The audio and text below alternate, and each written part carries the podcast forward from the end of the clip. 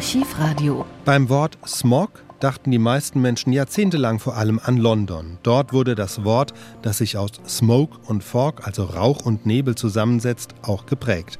Doch in den 1960ern mussten die Deutschen erfahren, dass auch sie von Smog nicht verschont bleiben. Das Ruhrgebiet erlebte 1962 eine schwere Smogkrise. Durch die Kombination aus Kohleverbrennung, damals wurde auch noch viel mit Kohle geheizt, Autoverkehr, damals ohne Katalysator, und dann noch eine Inversionswetterlage, stauten sich Ruß und Schwefeldioxid am Boden und führten zu einem starken Anstieg von Atemwegserkrankungen. Anschließend erließ Nordrhein-Westfalen und in der Folge weitere Bundesländer Smog-Verordnungen. Am 17. Januar 1979 kommt es schließlich zum ersten Smog-Alarm in der Bundesrepublik, wieder im Ruhrgebiet. Zunächst hören wir eine Umfrage, anschließend den Bericht im Süddeutschen Rundfunk. Da braucht man ja bloß hier eine Zündgüte vorbeigehen. Da fallen sie um, wenn der Wind ungünstig steht. Der hohe Kamin da, da drückt die ganze Saupest nach unten runter. Da müssen ein Taschentuch vom Mund halten, dass sie überhaupt klarkommen. Und welche Auswirkungen hat das auf Sie? Sie kriegen Kopfschmerzen. Sie müssen gö göbeln. Ja, indem ich Herzschmerzen habe, weil ich gar nicht ans Herz habe. Kopfschmerzen und so was alles. Naja, etwas ja. Ich habe auch äh, die Bronchien und das, das ist schon zu spüren, nicht? Das ist schon zu spüren. Man soll Bronchien haben, das kenne ich. Und Sie? Ja, habe ich gestern schon gemerkt. Man hat auch so einen eigenartigen Geschmack auf der Zunge, im Mund. Man kann schlecht atmen. Man kann schlecht atmen, man merkt doch, dass die Luft schlechter wird. Man wird schneller müde. Ja, wie merken wir, wir alten Leute bestimmt an Atemnot? Kopfschmerzen. Ich habe es bis jetzt noch nicht gemerkt. Ja gemerkt, ja.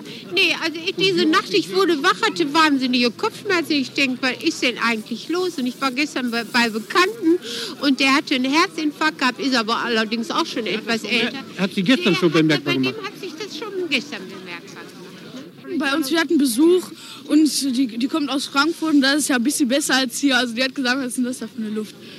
Ich fand das schrecklich. Ich war froh, wenn sie da wegkam. Herzschmerzen kriege ich. Herzschmerzen, dann werde ich kurzatmig. Kennen Sie die Empfehlung, möglichst jetzt zu Hause zu bleiben? Ja, meine Frau hat mir das gerade gesagt, ich soll nach Hause gehen. Ja, was soll man machen? Langsam gehen ne? und sehen, dass man nach Hause kommt. Aber bleiben Sie mal zu Hause. Da wird's langweilig. Ja, man muss sich da ein bisschen bewegen. Ne? Und ich muss sowieso immer frische Luft haben. Ne? Zum ersten Mal in der Geschichte der Bundesrepublik ist heute Smog-Alarm gegeben worden. Betroffen war der westliche Teil des Ruhrgebiets. Horst Pomsel an den Orten des Geschehens und Lutz Franke von unserer Wissenschaftsredaktion werden, hoffe ich, erschöpfend Auskunft geben können, was da passiert ist. Herr Pomsel, beginnen wir bei Ihnen. Wann wurde der Alarm gegeben? Wie ist das abgelaufen? Ja, der Alarm wurde heute am frühen Vormittag gegeben nämlich aufgrund von Messwerten, die an einigen der 13 Messstationen im Rhein- und Ruhrgebiet ermittelt worden waren. Und zwar ist es so, dass äh, an vier Stationen, die einen kleineren Bereich abdecken, drei Stationen äh, Werte melden müssen, mit denen der Grenzwert von 0,8 Milligramm überschritten sind. Das wird gleich sicher weiter erklärt werden. Das war also der Fall in den Bereichen äh, der Städte Bottrop, Duisburg, Essen, Krefeld, Mülheim-Ruhr, Oberhausen und in Städten des Landkreises Wesel, also zum Beispiel Mörs am linken Niederrhein. Und was passiert dann, wenn so ein Smog-Alarm gegeben wird? Äh, überwacht werden diese 13 Messstationen im Rhein-Ruhr-Gebiet von der Nordrhein-Westfälischen Landesanstalt für Emissionsschutz.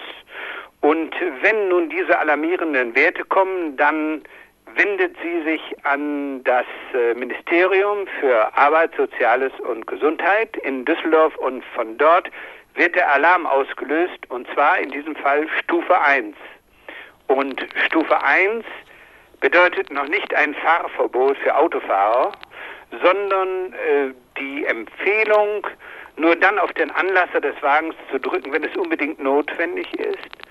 Und es heißt auch für die Betriebe, äh, keine Abfälle zu verbrennen zum Beispiel, weil durch alle Verbrennungsvorgänge oder die meisten wahrscheinlich eben dieses Schwefeldioxid entsteht.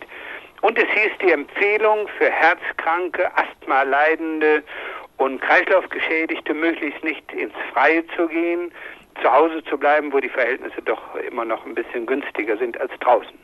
Wenn es eine Stufe 1 gibt, muss es logischerweise eine Stufe 2 geben. Da werden dann wohl die Verbote folgen. Das ist so. Äh, Stufe 1 bedingt auch, dass der Krisenstab zusammentritt. Das ist heute Morgen der Fall gewesen. Er tagte übrigens noch. Diesem Krisenstab gehören außer den Behörden der Industrie und den Gewerkschaften, sozialen, äh, den kommunalen Spitzenverbänden auch zwei Vertreter von Bürgerinitiativen an.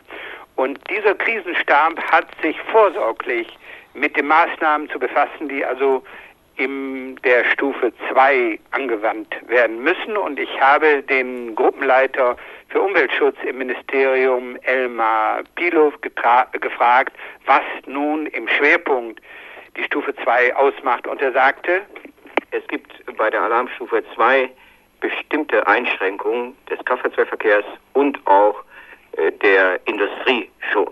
In der Industrie sollen andere Brennstoffe eingesetzt werden. Diese Brennstoffe sind bei verschiedenen Betrieben schon auf Vorrat gelagert worden. Das ist durch die Gewerbeaufsicht vorher schon angeordnet worden.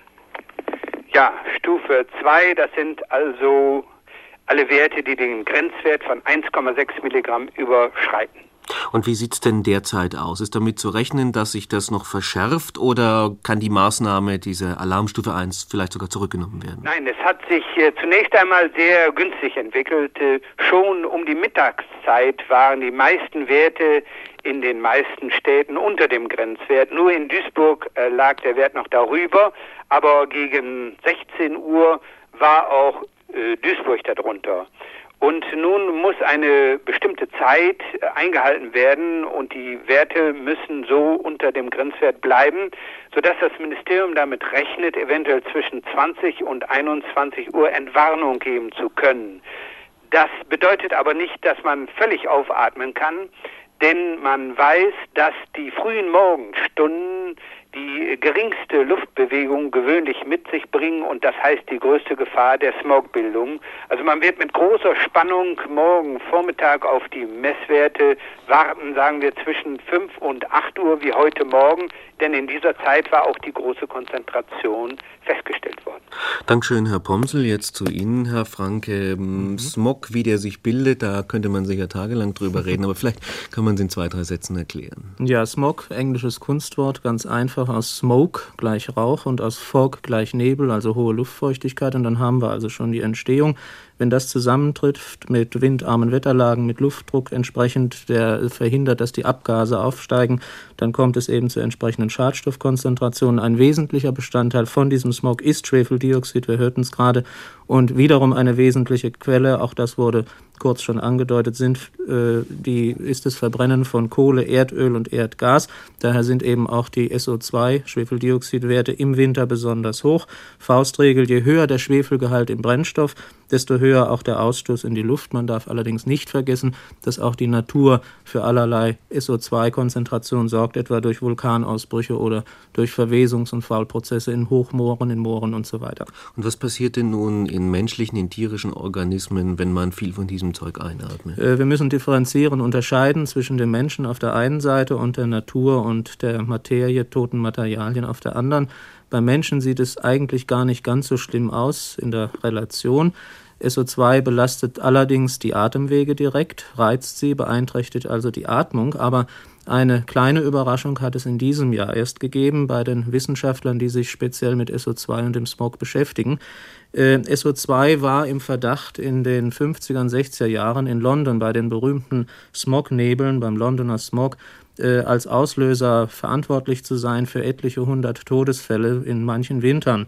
Äh, man hatte damals gedacht, dass die Leute eben wegen SO2 nicht mehr genug Luft kriegen. Das hat sich nun durch neueste Forschungen nicht bestätigt. Im Gegenteil, am gefährdetsten sind im Nebel, auch wenn kein SO2 dabei ist, oder wenn SO2 da ist ganz egal, sind Raucher und eben ältere Menschen zum Beispiel. Heute weiß man, äh, dass allerdings SO2 insofern doch eine Rolle spielt, als es sich mit anderen Schadstoffen, mit chemischen Stoffen, mit Stäuben verbündet und diese diese Verbindungen dann in die Lungenbläschen hineintransportiert und dort kommt es natürlich dann doch zu Wirkungen.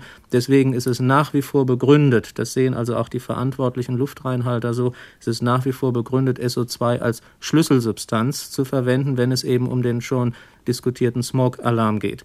Äh, vielleicht darf ich noch kurz auf die mhm. Natur eingehen. Äh, bei Bäumen und Pflanzen ist die Situation viel, viel gefährlicher. Da genügen schon winzige Bruchteile der für den Menschen offenbar noch zuträglichen Konzentrationen. Heute weiß man, dass äh, da ein Faktor 100 äh, größere Empfindlichkeit gegeben ist. Äh, da können zum Beispiel, um nur ein Beispiel zu nennen, Pflanzen und Bäume noch Jahre, nachdem sie einmal einer hohen, relativ hohen Schadstoffkonzentration von SO2 ausgesetzt waren, wenn dann plötzlich eine Frostperiode kommt, dann können sie ohne erkennbaren äußeren Anlass, können sie absterben, umkippen, man weiß nicht warum.